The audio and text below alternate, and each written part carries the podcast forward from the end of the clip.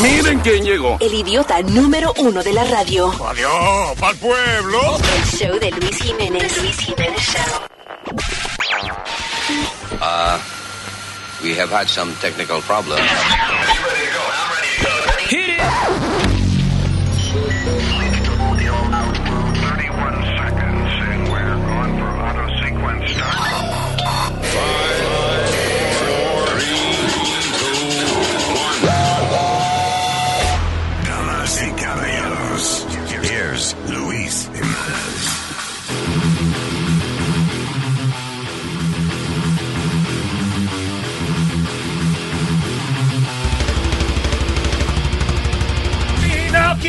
quieres que te duela, úntate de esto.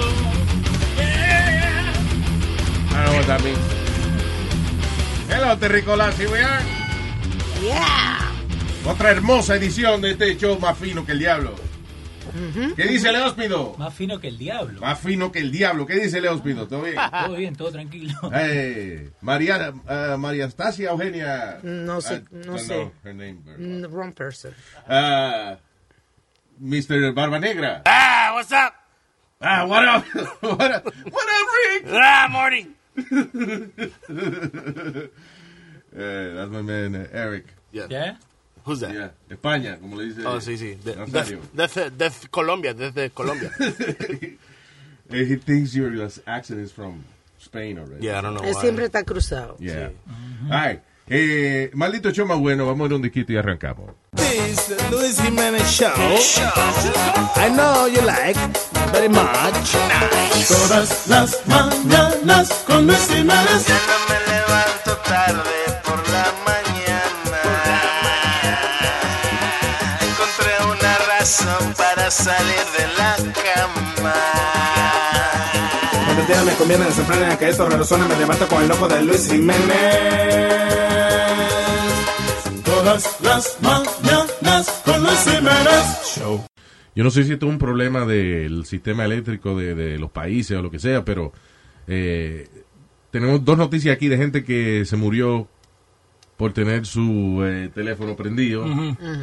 Eh, en esta ocasión esta muchachita se estaba bañando and uh, I guess ella estaba en, en el bath eh, con la bañera llena o lo que sea con el teléfono y el teléfono estaba cargando, estaba conectado a la electricidad, se le cae el teléfono en el agua y entonces cuando ella lo agarra se quedó pegada, Eh, she survived pero hasta cirugía le tuvieron que hacer con quemaduras graves en el estómago y en las manos eh, and stuff like that. And, uh, Hace unos meses dimos una noticia así mismo, pero la mamá la encontró, eh, la encontró muerta en, Oh. en la bañera Yeah. y, el y el celular eh, con el cable quemado al lado de la bañera. Y, ah, y- pero esta sobrevivió, pero esta se murió. Fue un chef en Tailandia, chamaco de 40 años que estaba mirando fútbol en su teléfono y parece que eh, no estaba ni bañándose ni nada. Just, parece que tocó el cable de electricidad y se electrocutó. Me imagino que ya la, electric- la electricidad en Tailandia a lo mejor no está, no está bien conectada o lo que O a sea. lo mejor son cables que no son, por ejemplo, los originales de Apple, que son cables que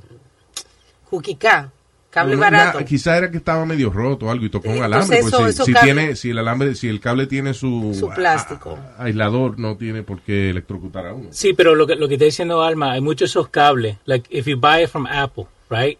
Ellos vienen con un, eh, like a filter, que no deja que se sobrecargue el teléfono, entonces no se calienta. Correcto, pero los cables que son baratos y eso, se calientan mucho. Cuando tú lo Yeah. estás cargando, tú lo Sí. tocas y se calientan. Yeah. Hay que si se le derrite el aislador y eso, pero Sí. si el aunque sea barato, si tiene la, la gomita afuera, you're not supposed to. Bueno, si no, no, supone tuvi- que no te pase nada. no tuviésemos dando la noticia. Bueno, pero no sabemos qué fue lo que le pasó al cable, a lo mejor lo tenía pelado. Pero lo, Hay cables que tienen su pellejo, hay cables que están pelados. eso, circumcision, that's what that's called. That's right, they're circumcised cables. Just don't use it close to the water. Lo, lo bueno que tienen en Tailandia es que te tienen hasta el video, like, están grabando al muchacho ahí muerto, like, on the, on the bed. Oh, God. Tienen la foto y todo online. like, hello. you can see everything.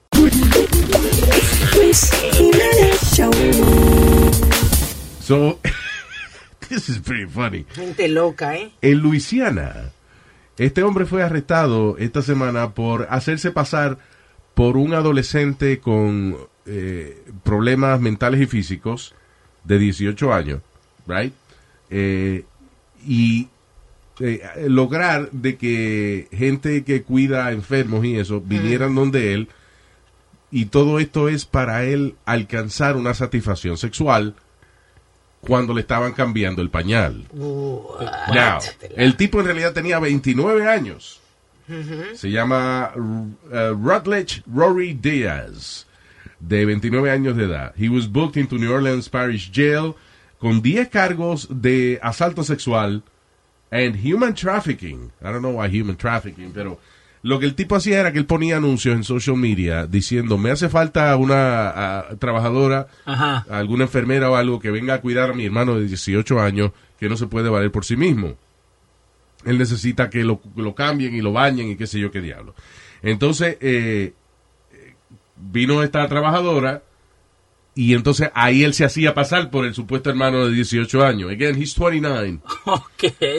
Y, eh, y entonces esta persona venía y le cambiaba el pañal y entonces eh, él he would sexually release himself. El tipo sexualmente se curaba ahí mismo mientras le estaban cambiando el pañal y entonces la persona lo tomaba como ok, uh, you know, una reacción natural del cuerpo de este Yeah. muchacho Sí. que he's not in control of his of his body.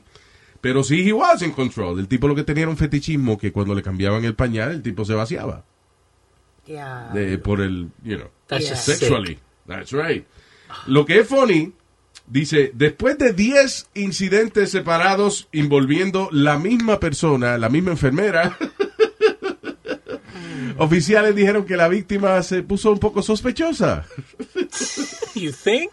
Yeah, and then uh, when she discovered that that uh, Rory uh, Rory's uh, brother was made up y era el mismo que se estaba haciendo pasar por su propio hermano. So el tipo eso, el tipo para coger gusto le, le gustaba eh, llamar a gente que viniera y le cambiara los pampers, pero fue la, la misma enfermera 10 veces. Sí, a las 10 ah, veces ya dijo, yo creo que esto no es lo que él está diciendo que es. Wow. Después de cambiar 10 veces pañales. Lo que es funny dice, in addition to the sexual battery and human trafficking charges, why human trafficking? Es porque él hacía que lo llevara to like Walmart and different places. So están diciendo que he was hol- holding them captive sin que ellos se dieran cuenta. Yeah, que he, Oh. he lured, lured them. ¿Cómo se dice? ¿Sí? Sí. Yeah, porque dice acá, dice acá que eh, Corey several times told police uh, at two different street addresses, twice at her dorm room, once at Walmart, and once in a coffee shop, que le tenían que cambiar el diaper. So in Really? different places, yeah. So, él O sea, quería que que- si tú transportas a una víctima de un lugar a otro, hace que esa persona te lleve de un lugar a otro, ¿that's trafficking already? yeah. Yes. Ok, anyway. There you go. Yo creo que le están buscando cargo donde no hay para echarle al, al desgraciadito ese. Como dicen, throwing him the book. That's right. So, it's funny because eh, este es uno de los casos que la honestidad eh, eh, te salva, te hubiese salvado un caso. ¿Cómo así? Because if you're honest and you say, listen, I have a fetish. Yo tengo un fetichismo, a mí me gusta que me cambie los pampers. Sí. You know, Yeah, but nobody... I Aparece- change my diaper. Claro, aparece gente para todo. Aparece gente para eso. You think so? Sí. Yo creo que, que ahí no si a mí sale una nadie. gente que me va a pagar este, 500 pesos por yo ir a cambiar el pamper, yo lo cambio. Que Ahora- le pare, I don't care. Miren la foto. He looked Yes. not too well. Yeah. That's funny. The Luis Jimenez Show, the Luis Jimenez Show, the Luis Jimenez Show, the Luis Jimenez Show. Tempranito por la mañana me paro happy de la cama. Luis Jiménez a mí me sana y yo me curo con el programa. Sube el radio y dale a todo. Aquí están los más locos en Nueva York. Machete con todo esto. Se latino con Luis Jiménez Show. Luis Jiménez Show. Asesina y poderosa. Luis Jiménez, tú te lo gozas.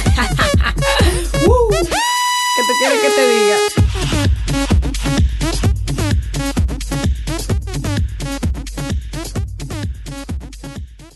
I was reading that the Playboy Club in New York va a cerrar, El famoso. famoso Playboy Club de New York, que vale, o sea, eh, it is literally a club, no un club de que tú pagas la entrada el día que tú quieras ir, no, es un club donde if you want to be a member, la membresía son como 100 mil al año, una vaina así. Yeah.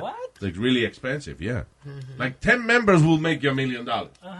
Pero a raíz de la vaina del movimiento Me Too, supuestamente todos estos lugares han perdido muchísima clientela and they're closing.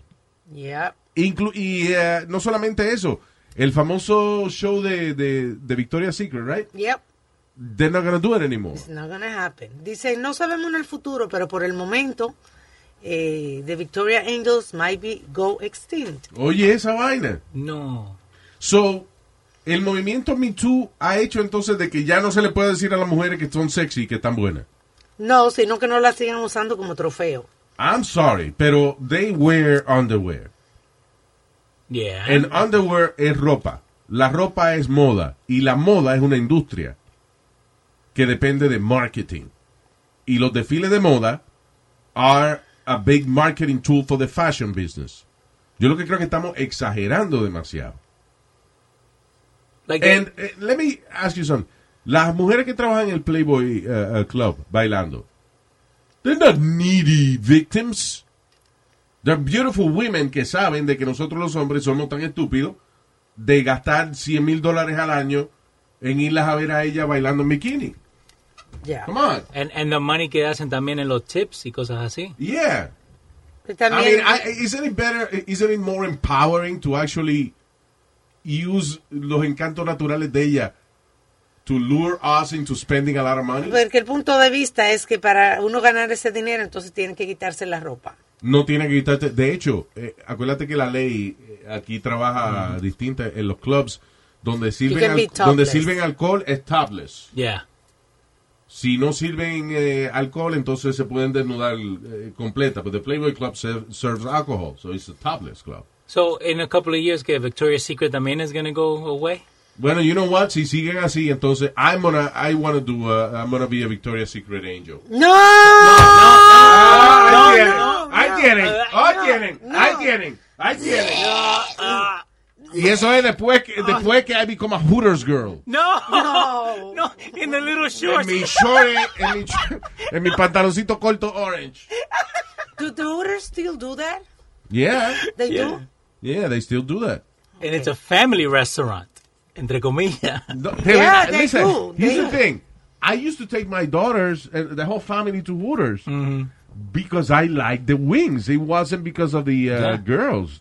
They used know. to have a big billboard eh, en, en la calle que decía... Eh, No, eso, el, ok, a lo que tú te vas a referir es una vez un hombre demandó a Hooters Ajá. porque eh, nada más contrataban hombres para la cocina y él quería ser mesero. Estúpido. Entonces hizo una demanda a nivel nacional. Ajá. You know, I guess he also he got uh, signatures from other men e hicieron un class action lawsuit en contra de Hooters pidiéndole de que empezaran a contratar hombres como mesero. Y Hooters contrarrestó la vaina con una campaña donde ponían un tipo balbú Ajá. acostado de lado, you know, con, con el uniforme de Hooters y abajo decía, "Do you really want to see this?"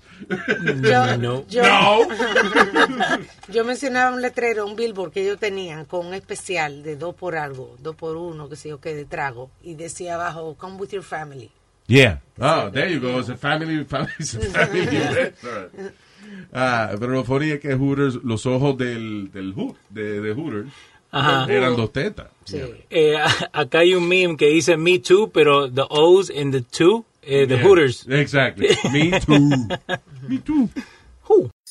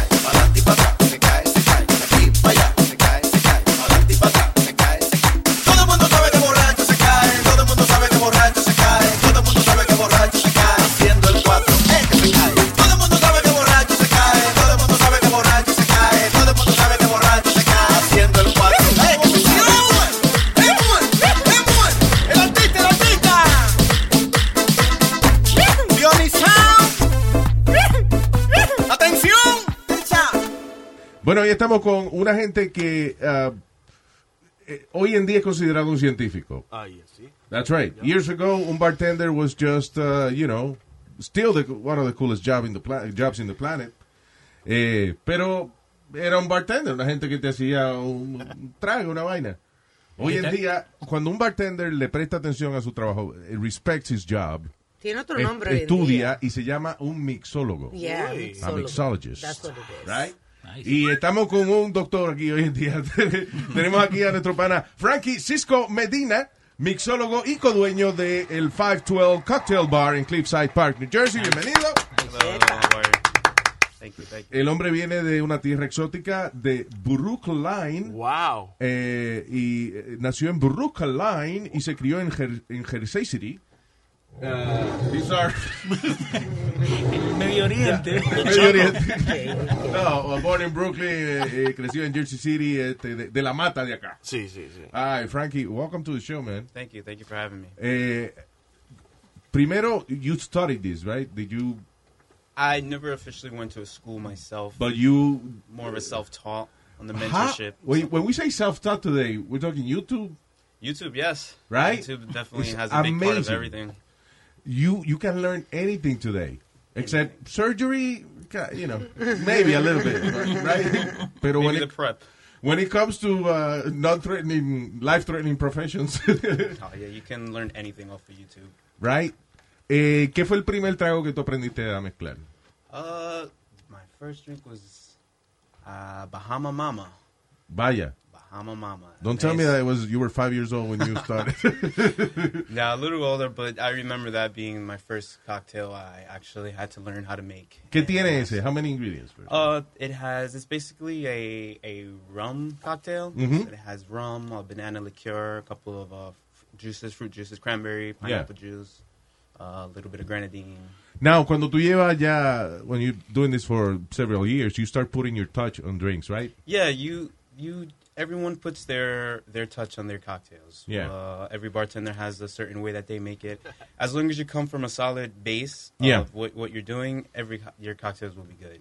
It's like we used to have, remember, Alma, this mojito in front of uh, the studios Oh, yeah, in or in the city. Ajá. Town se llamaba el bar. Yeah. And it was like, it was a mojito, but it was like really, it tasted like mojito, but it was still very different. Yeah. Yeah. Very fresh. Yeah, I don't know what Bien the refrescante que era. Yeah, yo Is tipo that- le echaba hasta grama de, de eso, like, No grama, es menta pura. grama. Grama. Yeah, like- Mint. I thought it was weed the first time I Yeah, saw like, it. eh, ¿Cómo este? eh, landscaping bags, and he would take all that Yeah, and yeah, just yeah. put it Mulch. mulch. Grab whatever you can, Le throw it in the echaba cup. caña. también. Caña, yeah, with pu- pure cane. Yeah. Oh, that was fantastic. ¿Tú tienes un like signature drink that is yours? Um, I have a couple. Yeah. I uh, I actually been working with this uh, new brand. Uh, the bottle actually brought today for you guys to show you. Nice. Uh, Blue Royal. It's uh, it's a tequila and rum infused spirit. Oh, So, wow. You're not gonna find it on the tequila shelf. You're not gonna find it on the rum shelf. It's it's sort of in a category of its own. Wow, that's So it. Yeah. it's- 'Cause it's this is something como rum infused tequila. Yeah. Wow. It's basically like they don't give the the exact uh, ingredients of how much rum how- to tequila ratio, Yeah. But it's a rum and infused tequila spirit with a little other natural flavors. Oh, that's nice. So it's basically a Puerto Rican and a, and a Mexican got together. That's right, a marriage. Exactly. Wow. they had a baby, and this is what they came out with. A boricua jicano. Ah, órale. O mexiricua. Órale, tigre. ¿Cómo es? Órale, papi. Órale, papi. ¿Qué ¿Qué pasa? Ven acá, güey. What are you doing? I don't know. Colombian, Mexican, Se le mezcla el colombiano. Puerto Rican. Everything. he, he added some aguardiente there. He, he made it his own. Okay. Uh, did you look- did you guys look up that drink I told you? Yes, it is. 71 drinks. It's called the Commonwealth drink. The Commonwealth. No, porque cuando conocía a Frankie, I asked him, hey, have you he- ever heard of, of this drink? Like, it's the most difficult drink ever made. Se llama the Commonwealth. Y tiene 71 yeah. ingredientes. Each cada, cada 71, so each ingredient represents a country. That's what the guy did. Damn. Yeah, it's crazy. I don't know where he sourced all those ingredients from, but What, they're weird ingredients? Are they? I, I mean, he didn't say exactly what they were, but he just said they were each ingredient represented a different country. Lo que hay es un, like, 71 ingredients en un trago. is like a drop, right? What's the most ingredients you ever put on a drink? Well, the, the things with, with the amount of ingredients you have, it all depends on uh, what type of bar you work in. Yeah. Uh, because a lot of things that bartenders uh, do not like are time-consuming drinks. Yes. For example, uh, the mojito is a, is a is a time-consuming drink. So if you went to any regular bar, the average bartender is going to say, "Oh, mojito, Ah, I don't want to make that." Ah, it damn it. requires Oh, muddling. tú ves, seguro lo escupen y I vaina. knew ya. Damn That's why it. next time you order mojito, just look in your bartender dead in the face and look at his Oh reaction. my God. bueno, en el, el- donde lo tomábamos lo hacían ahí frente a nosotros. Yeah. Right there, so. Sí, but, you know, Yeah. pero he was de espalda a nosotros. so he No, no, no, no, no lo dañe. Ah, So yeah, So- ideally, you, you don't want to put too many ingredients because you want to you want to make sure the cocktail doesn't take more than two minutes to make. Is there any way to, ah, ¿cómo es este, hacer más rápido el, el mojito? Like, is there, is there any way to have something ready already? There, there is a couple of shortcuts. I used to work in a uh, in a Cuban restaurant. Yeah. So they were known for their mojitos. I used to make maybe 150 mojitos a weekend. Diablo, you have nonstop like mojitos. Popeye's arms. Yeah, taking two tins at once. Sometimes have three. It, it was crazy. But yeah, there's certain uh, uh, shortcuts you can take to uh, to uh, pre-prep the mojitos. We used to uh, just pre-muddle them. We'll have them muddled in the uh, in the, uh, the shakers Yeah. and stack them on top of each other. So we already have the mint, the lime, the sweetener already muddled. So See, we'll all you grab had to do was like just push it in and grab the cup, add the ice, add the rum, shake it. pour it boom. Yep. Do- ready. eh, cuando uno hace un mojito, ah, porque yo lo he visto de distintas formas. Like, eh, por ejemplo, yo una vez me dio con hacerlo, I would actually grind the, the mint because I like that Yeah. flavor and stuff. Pero the, isn't the right way just to kind of hit the leaves or something? So w- w- whenever you- you're dealing with mint, you want to give it a nice little slap. okay. backhand, front hand, whatever you want to do. Give it a nice little slap because that releases the. Uh, Not to the oils. bartender. No, not the bartender. just, just, just to the mint. no, de verdad. What, what, Yeah, what it- is that? You Para slap que it and suelte it el- releases the oils and the aromas of the Yeah. of the peppermint. Nice. Sí, pero que, que si yo lo muelo. Eh, um, did I ruin it? No. Did I- by grinding it, for example? Like, I wouldn't say ruin. The, the only bad thing I would say from grinding it is when you're sipping it, you're actually going to be eating the mint. yeah, yeah, that's So- good. For kissing afterwards, you know? if you don't mind that. If yeah, I just had a plato de chicharrones, you know, it'd be nice to coat it with a Oh, little yeah. mint. Peppermint will freshen up your breath. Claro. Now, you know what? A lot of people, uh, uh, when they're at bars, right before they leave, they'll ask for a piece of mint leaf, put it in their mouth, you suck and it, hold it to the roof of your uh, of your mouth, and it absorbs the alcohol. That's what the officer. Stop. Just in case. Talking about that, eh, is it your responsibility in a way to know when a person can't drive? Like, you know, A hundred percent. Uh, Okay. A lot of people are not aware of the weird laws that they have with bars, bartenders, and all those things. So they have this uh, program called called uh, Tip Certified. Yeah. Uh, it's basically an online course that a lot of big companies require their bartenders and servers to take. And what it does is it, it trains you on how to properly serve alcohol and how to how to uh, pick up on when uh, guests are intoxicated. Wow. When to cut them off, how to cut them off, and basically how to handle situations. And uh, that is a huge responsibility. huge responsibility because if you came to my bar and I served you all night, I am legally resp- responsible for you and your Wow. actions, what you do after the after you leave the bar. Oh my God. Not only is the business responsible, I'm personally responsible. Let's say you get out. You, I was serving you for the last four hours. I got you drunk. I- Yeah. I, saw you had your keys. I saw you were driving. I let you leave. I said, "Hey, get home safe." God forbid you got into an accident. You crash. Uh, something happened. Your wife is upset. She says, "Hey, you were at 512 last night, and uh, you guys overserved my husband, and now I want to sue you." Oh, wow. Not only can they sue the business, but they can sue the bartender. The bartender. that, that personally uh, served the. Uh, the What, guests. what about if someone died? Are you are you charged with murder? Oh, I God. mean, Guy is so dark. It's I mean, that's hopefully real you, life. you wouldn't get charged with first degree murder, but uh, you will be uh, in a lot of trouble. Yes, you will be held responsible. I believe And uh, that's maybe it for- manslaughter or something. That's it for you getting a liquor license ever again, right? Yeah, you uh, you'll never get a liquor license. You Wow. you really wouldn't even be able to work in any bars. Pero As a eso- bartender, you need a license, don't you?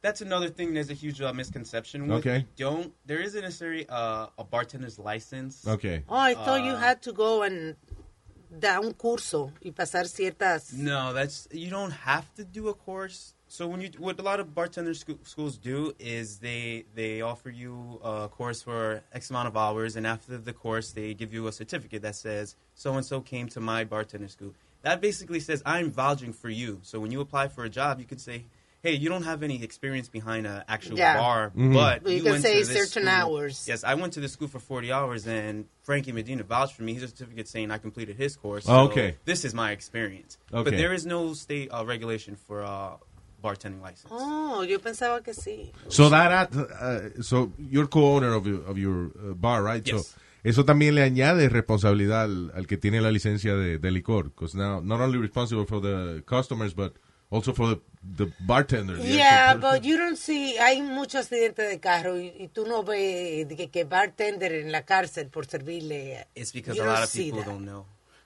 They don't Yeah. know. They don't know. They don't think like, oh, let me go see where was he last, what happened. O sea, I don't, yo no oigo de eso. There's a lot of. Uh, I used to work for a, a big corporate uh, restaurant, and I used to be good friends with uh, the lady who was in charge with uh, dealing with all the s- suits and all that stuff. Yeah. And she used to tell me all the time like they have so many open cases. Well, uh, this is another reason why. Si yo estoy bebiendo yo le dije a la mujer mía, I'm in a meeting, uh, and then I have an accident coming out of the bar, how do I tell her I was at the bar? it's mejor to leave it like that. That's another reason why. That's another reason why it doesn't get back to the bartender. That's right. right? Uh, so are you going to make any drinks for us today? Yes, yes. So today I brought. So in my bar, I specialize in infusions. I, Okay. I like to play play with the alcohol, mess with the ingredients, add some flavors, take away some flavors. So today I brought a cinnamon infused whiskey. Nice. Similar to I don't know if you've heard of Fireball. Yeah, I've heard It's of a cinnamon, yeah. like an artificial uh, cinnamon infused whiskey. I did more of a homemade Fireball, homemade cinnamon infused Oh, whiskey, cool. minus all the extra added flavors and the sugar and all that stuff. And also, I made my own version of uh, RumChata. It's Ah, sort, cool. sort of like an eggnog thing. So I'm actually I'm gonna make something for you guys when you mix a little half cinnamon whiskey, half sort of like other RumChata gives you a nice uh, called cinnamon toast crunch. Oh, all right. Okay, chulo está. We have the camera well pointed Yeah, we at do. him. And, okay, good, good, good, good, good. Eh, by the way, what, what is, is there a drink ahora que está de moda? Because I remember uh, back a few years ago there was the mojito when the TV show Sex and the City, the The Cosmo. the Cosmo was was in, you know. Yes. ¿Cuál es Uh, el trago de hoy en día? Right Is- now, from my experience, I feel like uh, cocktail that is making a comeback is actually the old fashioned. The old fashioned. Yes. Oh, I, I, I had that. My my daughter used to work in a restaurant in uh, in Jersey City actually, and uh, I tried an old fashioned there. It was delicious. Yeah, Pero old what goes fashions- into old fashioned? Old fashions are making a comeback. They um so old fashioned basically consists of three ingredients. You have your bourbon, Yeah. your sweetener, and then your bitters. Okay. So a lot of like we mentioned before, a lot of bartenders like to put their own touch on it, but uh, you can change the bourbon. And for your sweetener, you can use a lot of substitutions aside from using uh, simple syrup. You can use uh, homemade syrup. I use a pure maple syrup for my sweetener. Yeah. to give it like that maple taste. And then the the old fashioned is based around the bourbon itself. So whatever bourbon Okay. you use, uh, it really depends how good your old fashioned is going to be because the bourbon is the personality of the cocktail. Vaya. Then you add the bitters just to balance it out, the sweetness with the bourbon, and I was it was surprisingly good. I thought I wasn't gonna like it, you know, when decía, ah, muy dulce o lo que sea, Mhm. but it's really good. ¿De dónde fue que yo vi esa vaina, the, the, the old fashioned? Was it in Mad Men, the TV show? I think it was in Mad Men. Right. Wasn't that que- lo que él tomaba? Sí, yeah. Yeah. Yeah, that was it. Yeah, there's a lot. There, wow. Eh, Have you invented a drink uh, besides? Uh, Oh yeah, I have know, a drink with uh, Blue Royal. It's um, I call it once in a blue. All uh, right. And they do spell the the blue a little different. Yeah, So, okay. uh, I call it once in a blue. Uh, unfortunately, I don't. I didn't have the ingredients to make it for you guys here. No, that's I just okay, brought yeah. something to make it quick, but uh, it's a really really cool cocktail. Uh, what I put in it is uh, I use coconut water, use the Blue Royal. I add a little bit of lemon juice, uh, blue curaçao, which is like an orangey uh, Nice. uh, flavored liqueur, and then I rim it with the uh, coconut shavings, roasted coconut shavings. Oh, wow. So uh, it's it's a delicious cocktail. How did you arrive to this drink? Like, uh, you started purposely experimenting with it, or Yeah. Uh, what I start off, I taste the spirit, and then you kind of just let your your experience and your knowledge of flavors just take over. So I What think, combines, like a chef. Exactly. I, I think uh, what, what what would taste good with this? I Yeah. know this is a very very smooth uh, tequila. Doesn't taste like tequila. Doesn't taste like rum. It sort of has hints of coconut, but it's weird because they say say there's no coconut in the ingredients. Claro. So uh, I I kind of just uh, used my own creativity once I got behind the bar and uh, see what was next to me. Mix a few things up. But I, I promise it didn't come on the first try. Yeah, no, no, right. No. it takes a few tries. And I anyone, love that Anyone that says, "Bah, my first try here, try this. It's delicious." Eh, I, I wouldn't trust it. 100%. Anything that happens on the first try, you won't remember what you did. right? Exactly. Usually, you, you got to play with it. You have Yeah. to play with it. So, but who who tries that? Do you have friends try it out when you're working on the drink, or is it Yeah, I just mean, you? I uh, I have. I'm fortunate that I have my own bar, so there's always customers there hanging out. So whenever they I'm, would sacrifice themselves. Like, hey, I'm willing to sacrifice to try whatever you have. It has alcohol in it, right? Pass it down. That's had a rough day. they ask. Alcohol? Yeah, just give it. Uh, uh, does this still happens? Like the bartender is a bit of a psychologist too. Oh yes, of course, therapist. We, we Yeah. serve your alcohol, but at the same time, we, we want to hear what's going on in your life. Okay. Sometimes You- we you don't really wanna wanna hear? Sometimes we don't want to hear. Uh, you You're have busy. to. Sometimes we're forced to hear, but Especially after a couple of drinks. uh, that's it's it's good when you see someone go from from zero to like a hundred within the hour, and they'll go from being a very shy, timid person. Hey, I'll just have a beer on their phone. Four or five beers later. Ah, let me tell you about yesterday. Let me tell you about my wife. Yeah. they'll, they'll just start venting and uh, and opening up to you. Yeah. Ah, yo, yo lo que, que miro la, lo que está otra gente bebiendo. Yo con mi cervecita aquí. digo, What? What was that? You just served that person. No, eso es tal cosa. Ah, da- dame una. just- Pa' you know, let me try. Let me see. It's, it's mixing drinks. Why is mixing drinks bad? Like if I'm drinking uh, este whiskey and de pronto después te pido de que un martini, is that bad? Well, it all depends Or what type a- of, of liquor you're mixing because the thing that's bad for you is is the sugars, of course. Of course, when you when you're when you're mixing certain juices with uh, certain uh, tequilas or rums, they're they're high in sugar, so the sugar just causes your body to dehydrate, and that's what causes a hangover. Okay. So you want to just keep it pure. The best thing you can drink, in my opinion, is is vodka. Vodka is one of the most pure neutral-based spirits. There Oh, there cool. isn't really much to vodka. That's why vodka is one of the most versatile spirits when it comes to creating cocktails. Yeah. Because it doesn't really have much character of its own. Vodka is normally made from grains. You have certain vodkas made from potatoes. Ciroc vodka is made from grapes.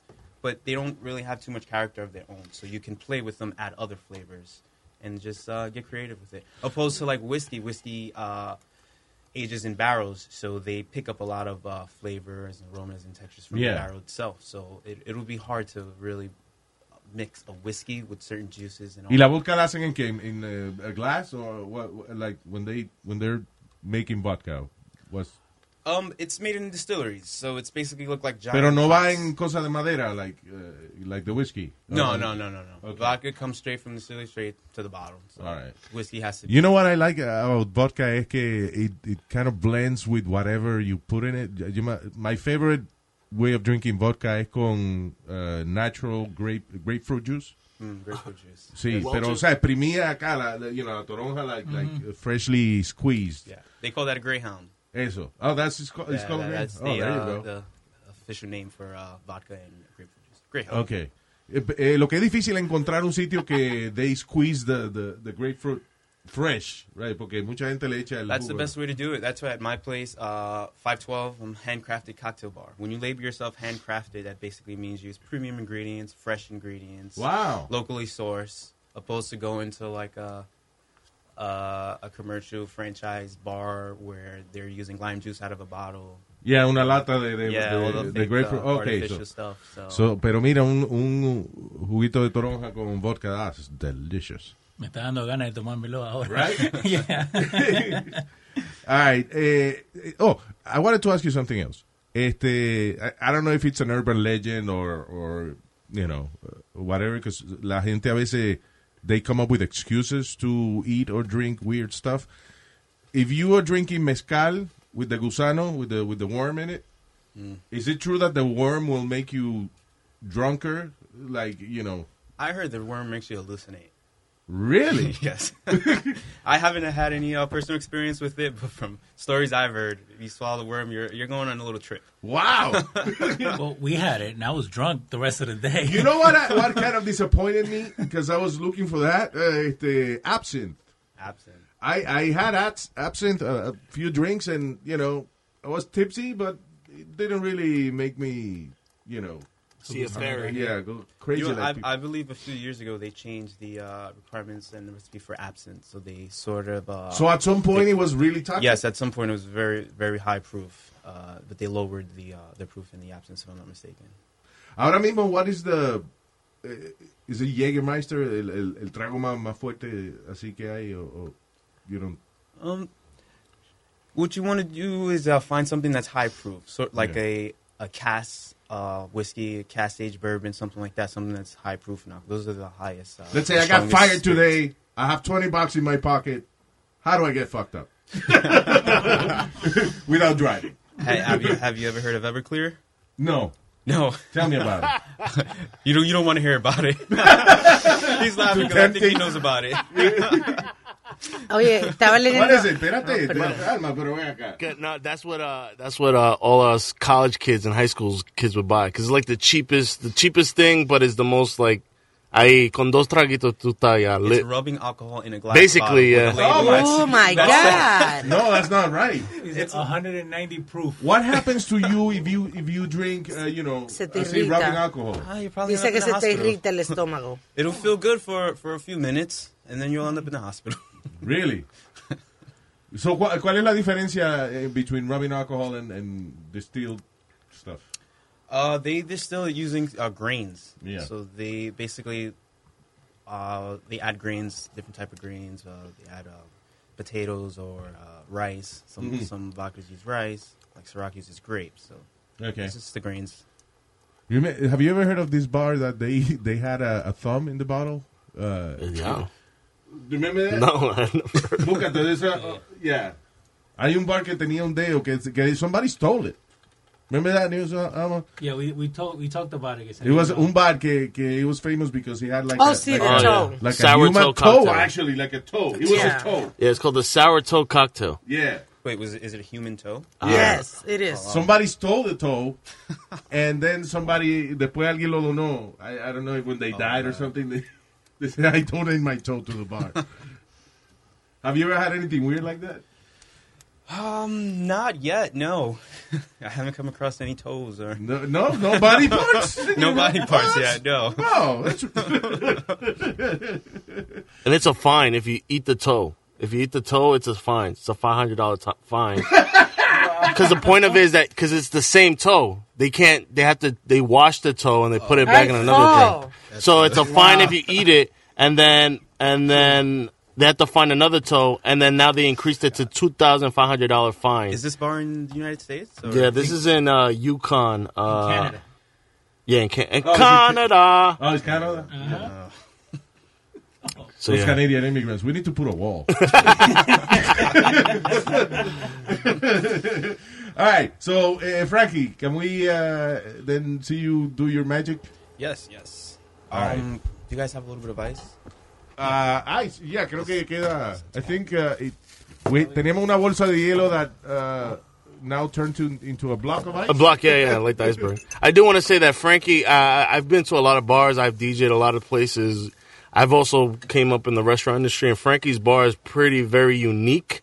It, it, it, it, it, Frankie's a mixologist. Like, you know how you love radio, Lewis? Like, you just love radio. You want to do radio all the time. Yeah. He loves making drinks. Like, that's his life. That's, that's, he's dedicated his life to make the best drinks possible. So it doesn't bother you to be at home and, and mix uh, drinks for your friends and No, stuff? not at all. Usually, whenever I go to any uh, family parties or house parties, wherever there's, whenever someone pulls out a liquor bottle, everyone looks at me like, "What are you gonna do? you, you got this? you got this? You got this, You right?" got this, yeah.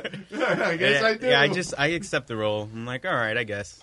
Because I had chefs uh, are not too happy with cooking for Yeah. for themselves or the family.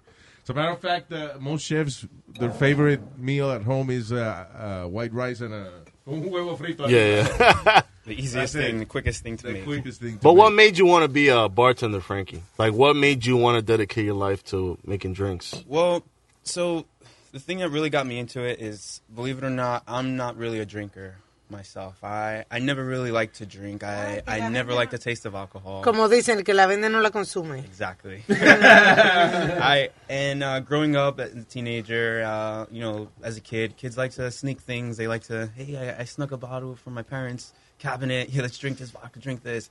And of course, I tried it, but I, I turned around, I threw it up right after, and Oh, I just yeah. never been a big drinker. So once I got in the restaurant That's industry, once I got in the restaurant industry, uh, I was forced to be around alcohol and serve alcohol. So I figured, uh, let, I will want to drink something that actually tastes good.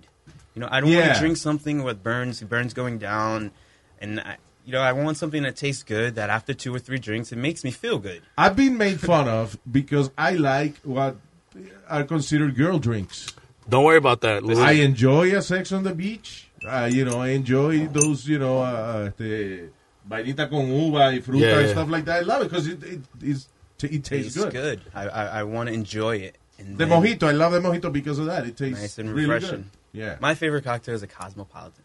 See? And I don't tell that to many people. Usually when I order it at the bar, I don't say, let me get a Cosmo. I try to be sneaky and I say, let me get a vodka with a little lime juice, add some triple sec, and a splash of cranberry. and the Give the bartender, he looks at me like, huh, you want a Cosmo? I'm like, shh. Oh, shit. This is what I'm telling you, man.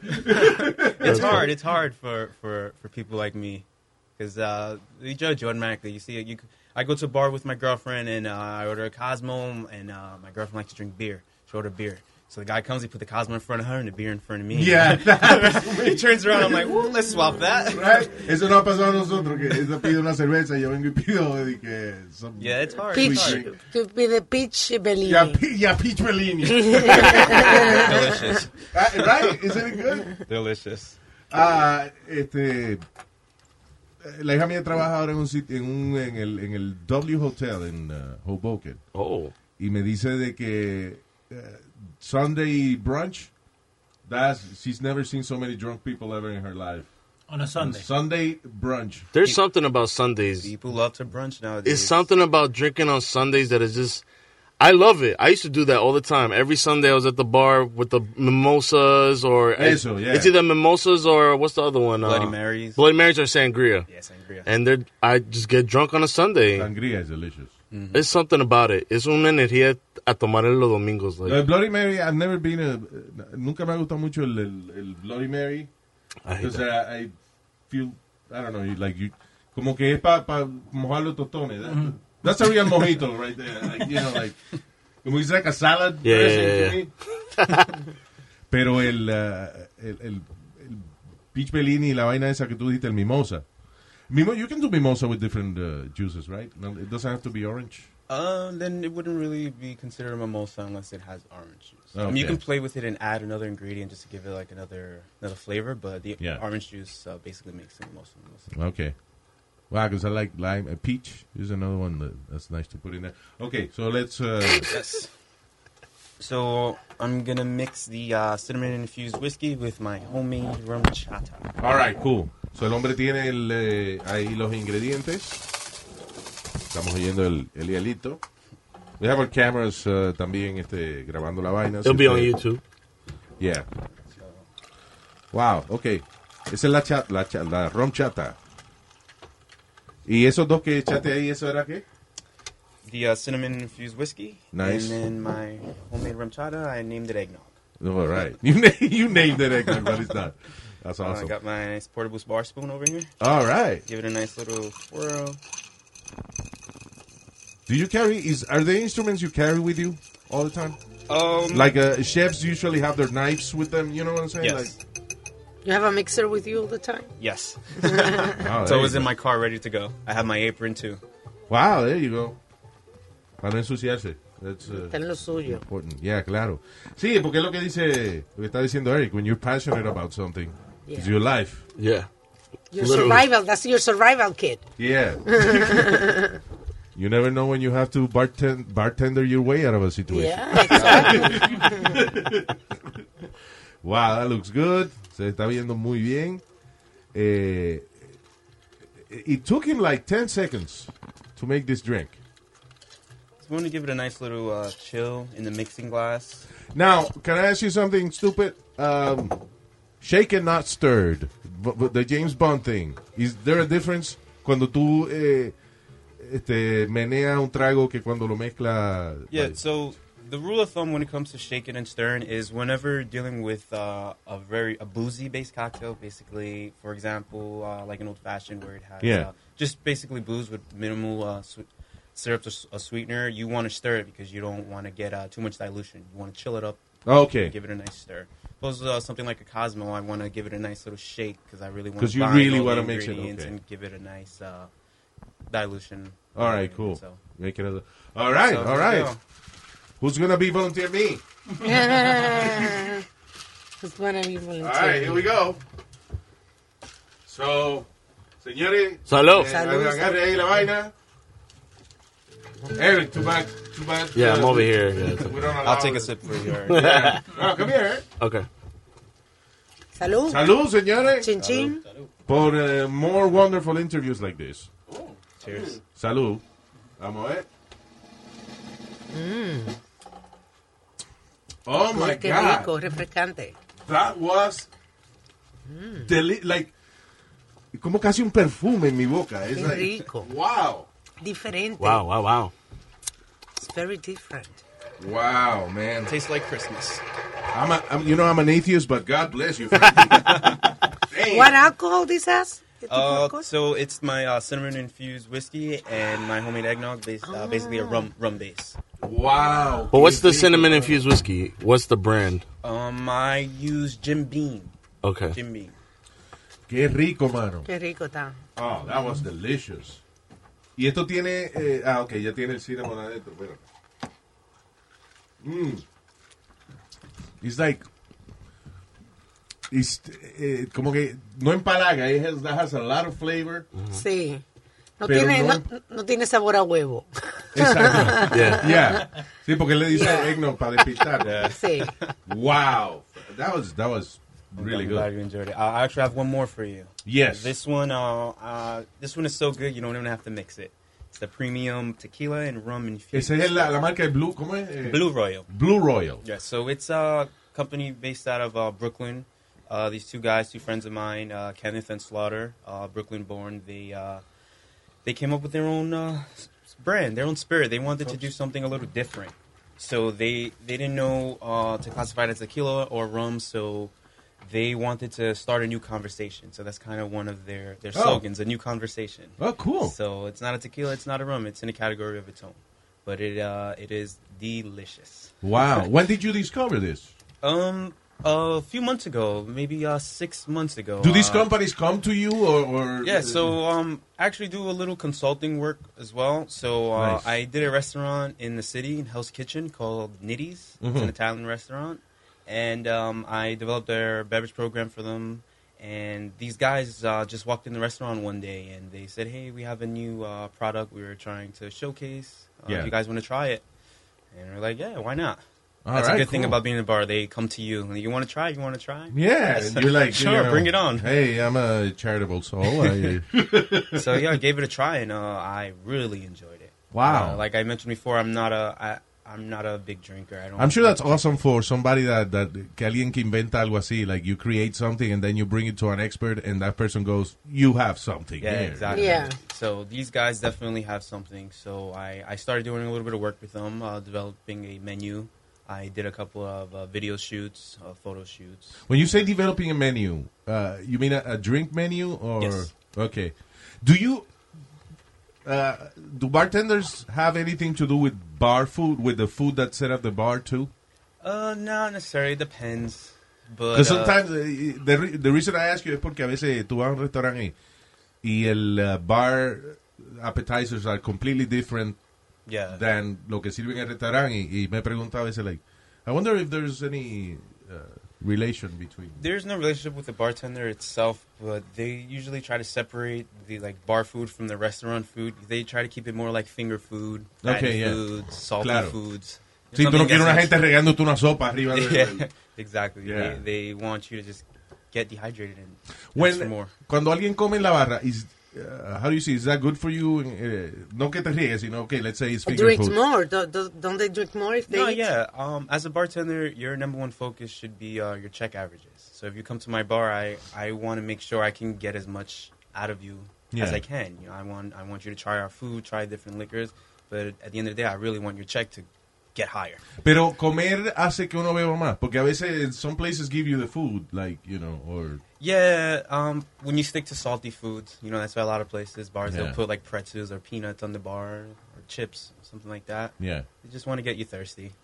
Eh, la vaina de los peanuts, yo nunca había, me había puesto a pensar en eso until, I don't know if it was on a TV show or something that I saw, de que es verdad de que si tú le metes la mano a un plato de maní, le está, y otra, y otra gente se rascó los huevos, se, Oh, fuck. se, se limpió la nariz, now Claro. you're eating moco from Yeah, somebody else. it's- You're it's double not- dipping. it's not the most sanitary thing, Right. but hey, it's worked. It, it worked in the past. so. Yeah, it worked in the past. Uh, there's also this. Yo fui una vez a un sitio que servían maní as, uh, you know, así como como uh, de, de, de appetizer, Mhm. whatever. And uh, at some point they gave up cleaning, and it was like the gimmick. Okay. Era que el piso estaba lleno de cáscara de, I mean, horrible for Ah, allergic sí, people. but- yeah, that's right. Yo creo que por eso fue que lo quitaron, porque it was like on the air. Yeah, right? Yeah. There's particles of peanuts on the air. Mhm. All right, so uh, vamos ahora con el a probar. Yes. Este, este es solito. This, uh, Yes, this one. Uh, que no hay que mezclarlo ni nada. No, I mean, if you want, if you prefer to have it cold, I can Yeah. uh, chill it up just to give it, uh, make it a little cold. I like a cold. Uh, Cold, yeah. yeah. I just need a. But it's not recommended to kind of put ice in it, right? I mean, It, it's all personal preference. It tastes just. It tastes good warm. It tastes better cold. in my okay. opinion. You know what I put ice on? Beer. Oh, interesting.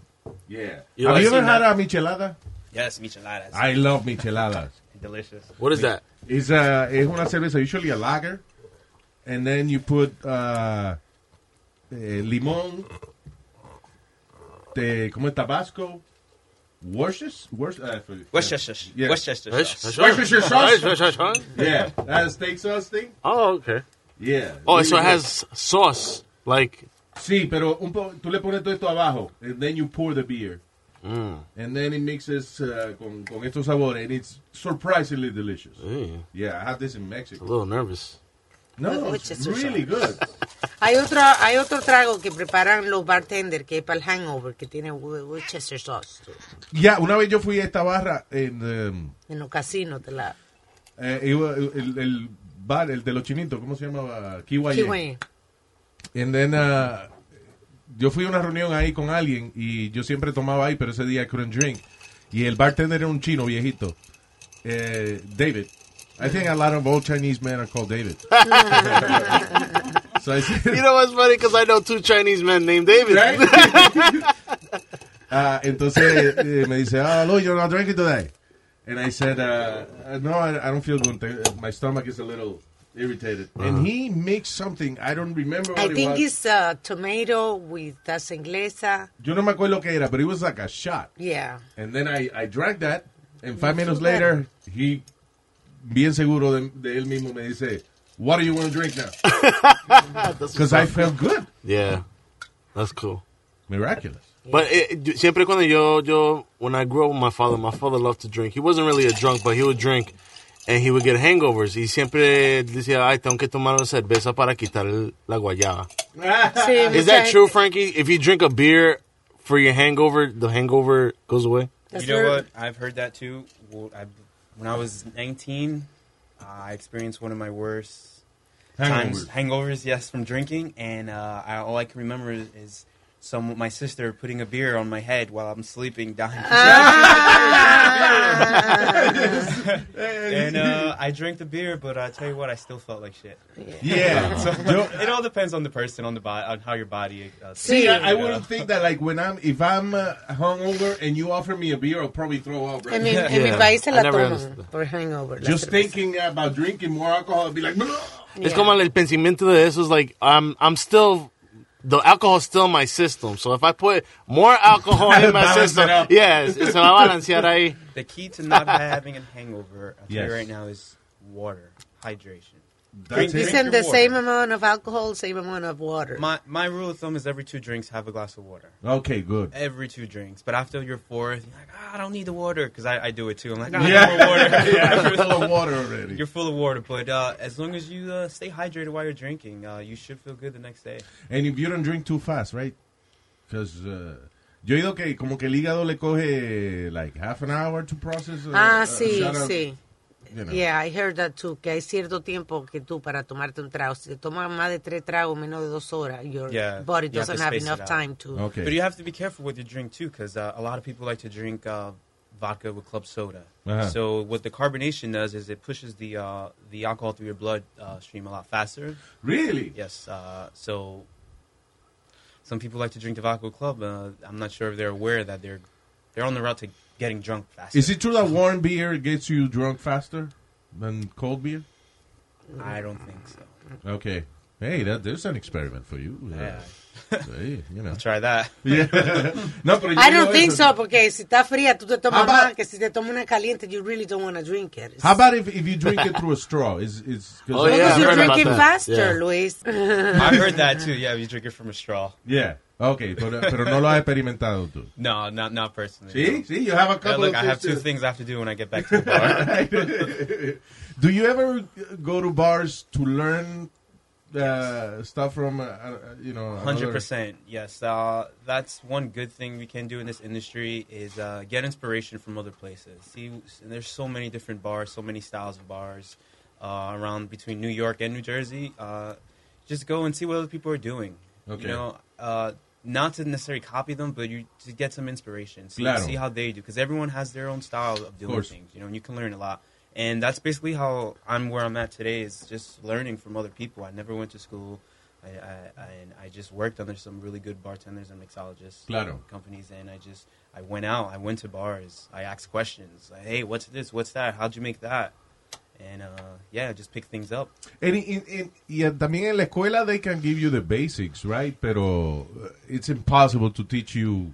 Yeah, it's impossible to uh, to prepare you for an, a live bar when you're coming straight from a school. Yeah. because you don't.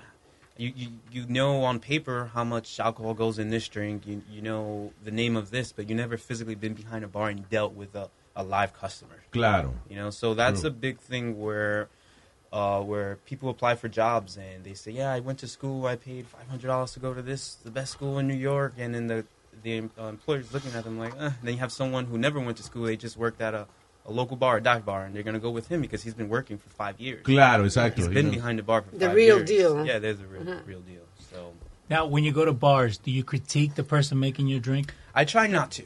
I Okay. really try not to, but unfortunately, it's just something that happens. Right? I'm watching you make my drink. I'm counting. I'm seeing how much alcohol you're putting into it. I'm watching your measurements. I'm watching your flair. I'm watching how you do it. Yeah. Because you, you know that that's interesting because yo he ido a, a sitios que, por ejemplo, I I enjoy a margarita, and then I tell the bartender, and what they do the next time yo la pido, entonces me echa echan más tequila, just because they think I'm gonna enjoy that, and I don't necessarily enjoy that. I like what you gave me Yeah, before. that's yeah. that's good you said that because I've experienced that a lot too with bartenders where they want to hook up my you know want to hook somebody up. Oh, let me make it a little stronger. But for someone who actually enjoys a cocktail, Yeah. they're not going to like it because cocktails are all about balance. You want to balance everything out. I don't Exactly. want to have an overwhelming taste of tequila, a little bit of lime. Claro. You know, you you want to have a nice, balanced, refreshing cocktail. Claro, I sí, it's like I like enjoy. garlic. That doesn't mean I'll eat a plate of garlic. no, de verdad, sí, sí, sí. Veces que, que te quieren complacer y te echan más romo de lo que es. That's not necessarily good. In, in their mind, they, they want to take care of you, but Claro, their intention is good. Yeah, their their intentions are good, but I mean, no one wants a full cup of tequila. Claro, you know. the reason you're asking for margarita is otherwise you, you would just get a, a tequila. Tequila shot. Yep. And uh, it's funny because I went to Mexico and uh, en Cancún, went several times y, uh, y me gustaba ir a la barra donde bebían the locals, not the tourist bar. Y, y- pero la primera vez que fui, eh, fui con un señor que me llevó y entonces voy a pedir una una margarita, eh, perdón, una, un, un shot de tequila y entonces le iba a pedir la sal y la y el limón Sí, y la sí. cosa. Y me dice no jotos los jotos la toman así los jotos y los turistas they, they thought it was gay for me to you know like dice y cómo se bebe aquí la tequila pues te la bebes cabrón That's just an American American thing, right? anyway, yeah, I didn't mean to offend anyone, but that's what they, they told me, you know. Uh, anyway, so vamos entonces a probar aquí el Blue Blue Royal. Blue Royal.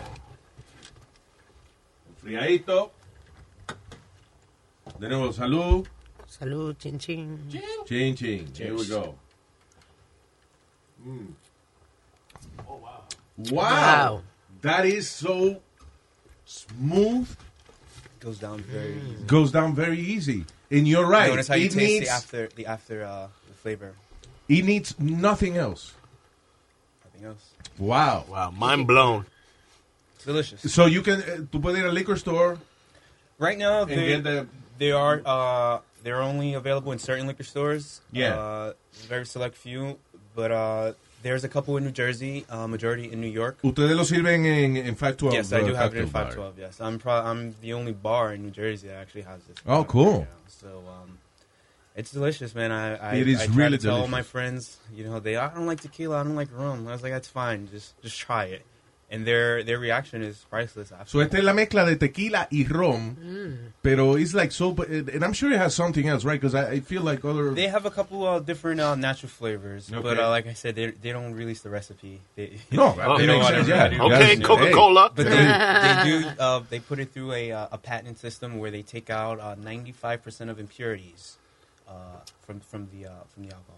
Wow. So that uh, it's it's almost virtually a hangover free for the most part. So alcohol has impurities. Yes. Let's say uh, yo compro una botella de romo por ahí, uh, just a regular bottle of rum, whatever. It it, it has Yes. impurities. Majority, unless you're buying a nice uh, top of the line. I thought alcohol uh, cleaned itself. but when, when you add all, all the other things to it, you know, 'cause I said has alcohol and soap, two things that clean themselves. wow, that was really, really delicious, uh, uh, Frankie. Yes. And he's, you Really know, what's cool. awesome is that he's going to leave the bottle here. And, uh, Yeah. But that- what? He didn't say that? I'll- I- I can leave this for you guys. All right, thank you. Eh, Frankie, really, thank you for coming to the show, man. Thank It was you. a lot of fun y mucho éxito. Y si usted quiere probar la eh, cantidad de trago que hace el doctor eh, Frankie Yep. Cisco Medina, vaya a 512 Cocktail Bar. Eso es en Cliffside Park, New Jersey. Uh, look it up, Google it. And that's where I do uh, One Mic Day. The show that I showed you, uh, One Mic Day, is held at 512 at his bar. Oh, So I want to say So that. So that's on Tuesday. It's on? Saturdays now. On Saturdays. Yeah. So and um, a lot. I get a lot, a lot of like comments about the drinks that they're amazing. The majority are females telling me, "Yo, the drinks were amazing last night." It's so very well crafted drinks. So I highly recommend people to go there. Yeah, and try it because out. you are passionate about what you do. Yes, 100%. Tú no lo haces just for. Uh, it's not you just know. a job. I Yeah, mean, exactly. it- At this point, it's my life. you know? Claro. And I, what I do is I want to give people an experience. Uh, experience. When you come to my place, there's not many bars like uh, my bar around. You have to go to the city for that type of experience. Claro. Yeah. So I want to give that to the people uh, in Cliffside Yeah, Park. New Jersey también. ¿qué Yeah. pasa? Yeah. New Jersey's here too. You Yeah. don't always have to cross the bridge. That's right, definitely. eh, mucho éxito, Frankie. Para adelante, esta tu casa. Thank you, brother. Appreciate it. Thank you. El show de Luis Jimenez. Life is a highway, and on it there will be many chicken sandwiches. But there's only one McCrispy. So go ahead and hit the turn signal if you know about this juicy gem of a detour. Algunos les gusta hacer limpieza profunda cada sábado por la mañana. Yo prefiero hacer un poquito cada día y mantener las cosas frescas con Lysol. El limpiador multiusos de Lysol limpia y elimina el 99.9% de virus y bacterias. Y puedes usarlo en superficies duras no porosas de la cocina, baño y otras áreas de tu casa. No solo limpies, limpia con Lysol.